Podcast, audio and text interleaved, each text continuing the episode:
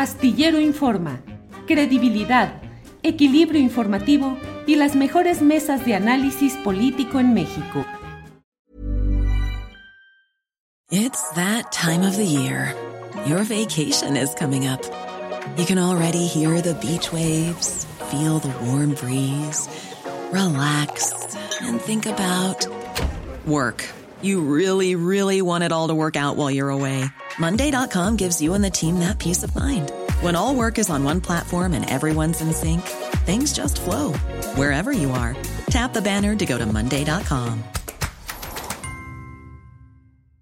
I'm Sandra, and I'm just the professional your small business was looking for. But you didn't hire me because you didn't use LinkedIn jobs. LinkedIn has professionals you can't find anywhere else, including those who aren't actively looking for a new job but might be open to the perfect role, like me. In a given month, over 70% of LinkedIn users don't visit other leading job sites. So if you're not looking on LinkedIn, you'll miss out on great candidates like Sandra. Start hiring professionals like a professional. Post your free job on linkedin.com/people today.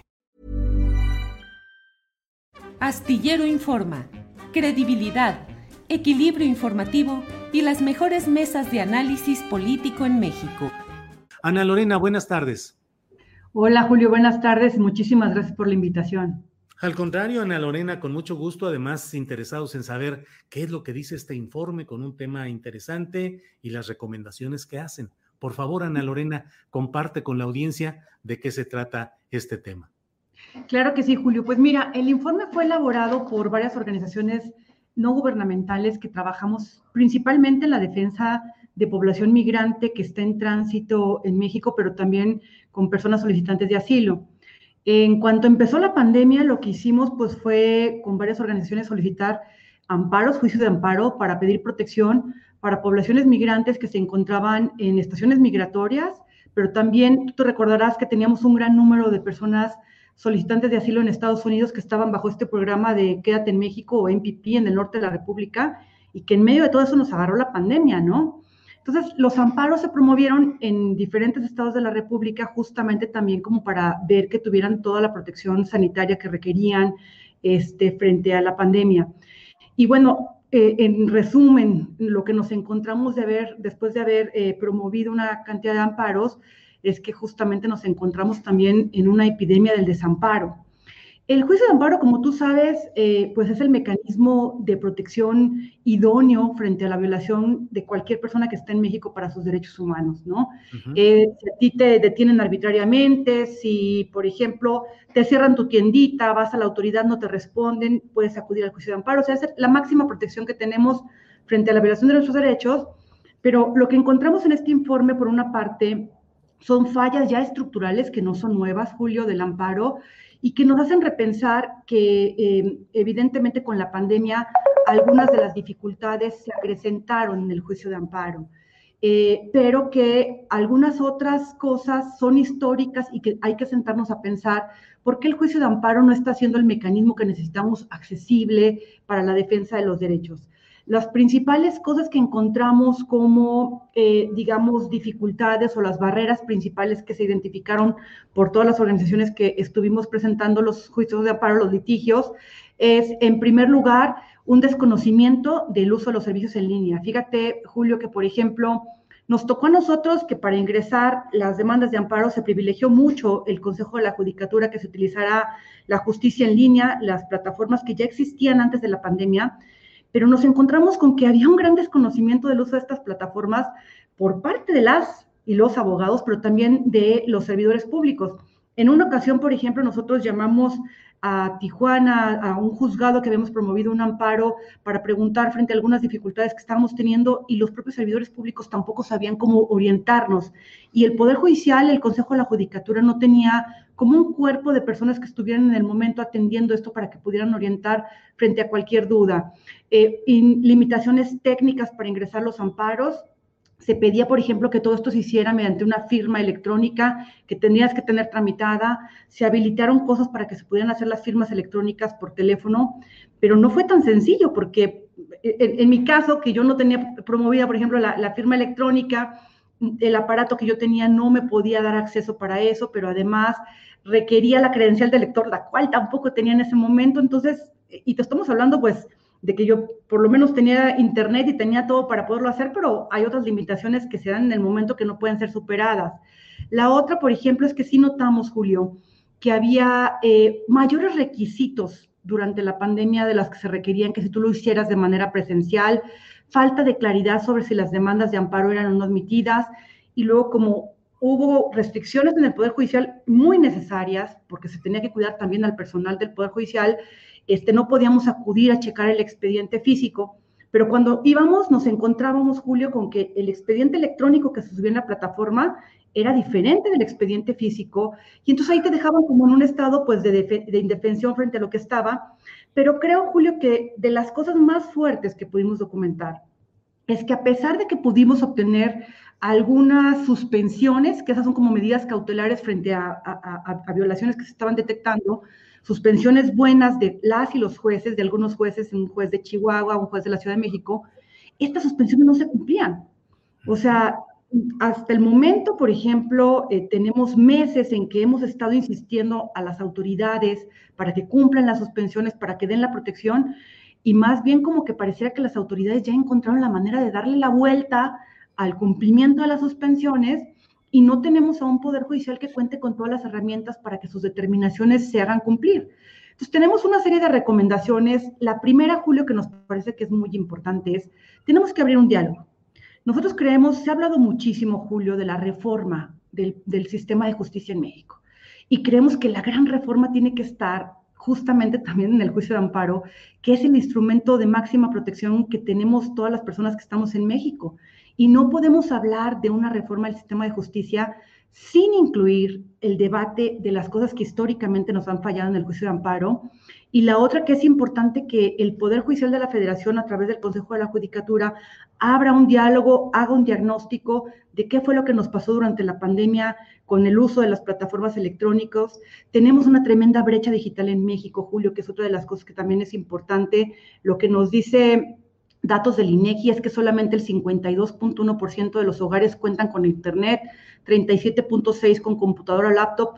Tú imagínate a una mujer que sufre violencia, que fue a las autoridades, que no fue atendida, que está en riesgo, que no tiene a quién acudir, ¿cómo va a llegar al juicio de amparo? O una persona migrante que está en una estación migratoria. Nuestra propuesta es abrir un diálogo con el Consejo de la Judicatura. En la presentación del informe estuvo la consejera Loreta Ortiz. Nos parece que hay que llegar, eh, que estos instrumentos se tienen que quitarle toda la carga técnica, que no tiene que estar solamente en manos de abogados, que tiene que estar más ciudadanizado y más cercano a las personas que lo requieren para la protección, Julio. Sí, sí, efectivamente.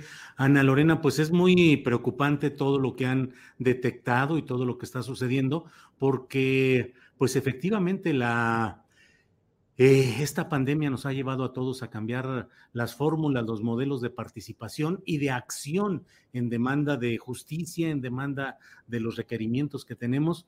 Y es muy importante lo que plantean desde la fundación que has fundado y que presides, porque eso nos ayuda a exigir que haya un replanteamiento y que haya una atención a todo esto.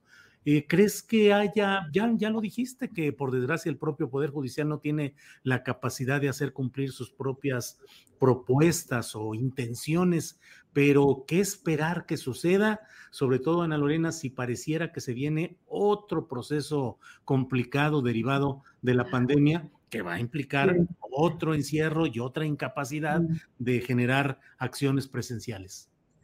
Mira, eh, por lo menos eh, lo que nosotros pudimos conversar eh, con, eh, la consejera Loretta Ortiz, que estuvo presente en la presentación del informe, donde también estuvo el relator de Naciones Unidas para la Independencia de Magistrados y Abogados, con mucha apertura también para escuchar, este, nos parece que se identifica la necesidad de abrir el diálogo.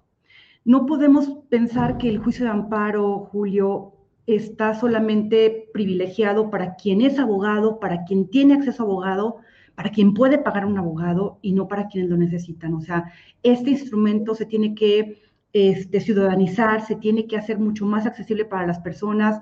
Por ejemplo, encontramos algunas buenas prácticas como en Colombia, donde lo que hicieron fue tener, eh, poner lo que es la tutela legal que ellos tienen en, una app que preparó el Consejo de la Judicatura y donde tú solamente llenabas con preguntas y respuestas un formulario, lo enviabas y ya con eso quedaba ingresada tu solicitud de juicio de amparo. Obviamente, pues seguramente muchos abogados y abogadas no van a estar muy felices porque se les quita la chamba, pero lo que necesitamos en este país es protección para las personas que lo necesitan y ciudadanizar este, este juicio de amparo. Entonces, ahí hay algunas propuestas. Vimos apertura por parte de la consejera del, Consejo de la, de la Judicatura Federal. Ella nos decía, por ejemplo, que en la presentación del informe, que ella participó en la elaboración de la, de la Constitución de la Ciudad de México y que ahí hubo ya un debate sobre cómo hacer este juicio de amparo algo mucho más accesible, mucho más cercano a la gente, con plazos mucho más cortos, porque yo te estoy hablando que de los amparos que promovimos para proteger a las personas que estaban en estación migratoria o que estaban bajo el procedimiento de MPP en el norte de la República, las medidas se dictaron en junio, julio, y no se cumplen. O sea, ni siquiera hemos terminado con los juicios. No podemos esperar que no tenemos un acceso a la justicia ni sencillo, ni pronto, ni efectivo, y eso se tiene que replantear. Entonces, creemos que hay una posibilidad, vamos a buscar a los demás integrantes del Consejo de la Judicatura para abrir este debate, para hacer que la justicia llegue a quienes más lo necesitan. Nos parece que también eh, le tienen que hablar de otra manera también al resto de la ciudadanía para que entendamos para qué sirve el Poder Judicial.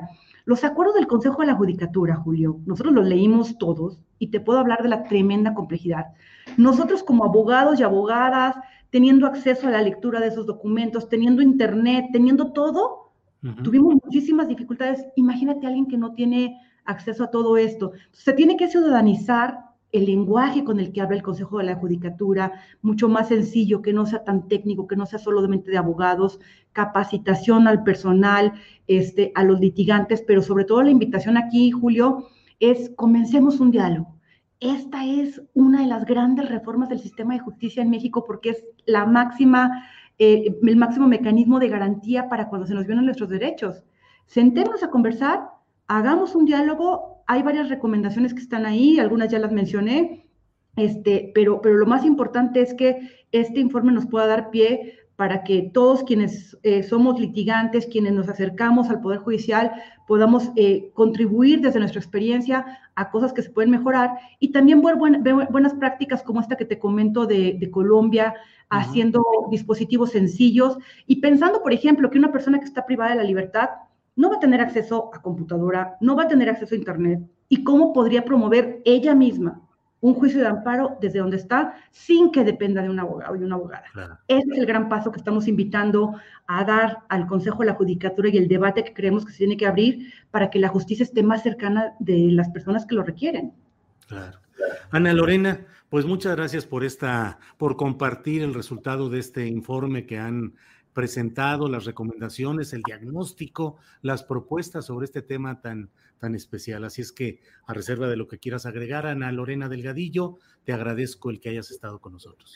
Muchísimas gracias, Julio. Solamente para quien quiera consultar el informe, está en la, página de la Fundación para la Justicia y en la página de las otras eh, organizaciones aliadas, la Comisión Mexicana de Defensa y Promoción de Derechos Humanos, Instituto de las Mujeres en la Migración, Asylum Access, Sin Fronteras, Alma Migrante, varias de las organizaciones estuvimos participando en nuestras páginas, eh, eh, lo encuentran y acérquense. Si hay dudas, acérquense porque el hecho de que haya pasos para eh, tener una justicia más cercana a nosotros también depende de que nosotros nos acerquemos y digamos cómo lo estamos sintiendo, ¿no? Bien, Ana Lorena, muchas gracias y seguiremos en contacto. Gracias, Ana Lorena. Gracias por el espacio y muchos saludos. Hasta luego. Astillero Informa. Credibilidad equilibrio informativo y las mejores mesas de análisis político en México.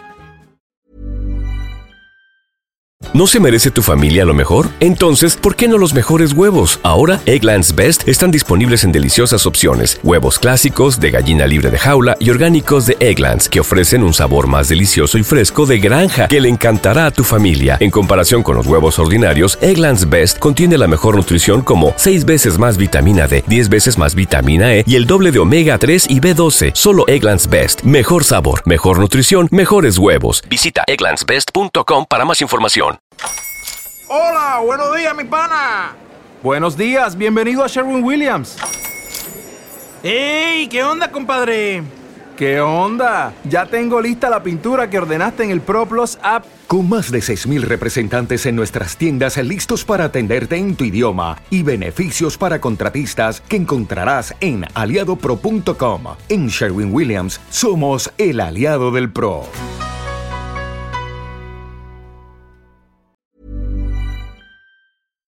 Para que te enteres del próximo noticiero, suscríbete y dale follow en Apple Spotify, Amazon Music, Google o donde sea que escuches podcast.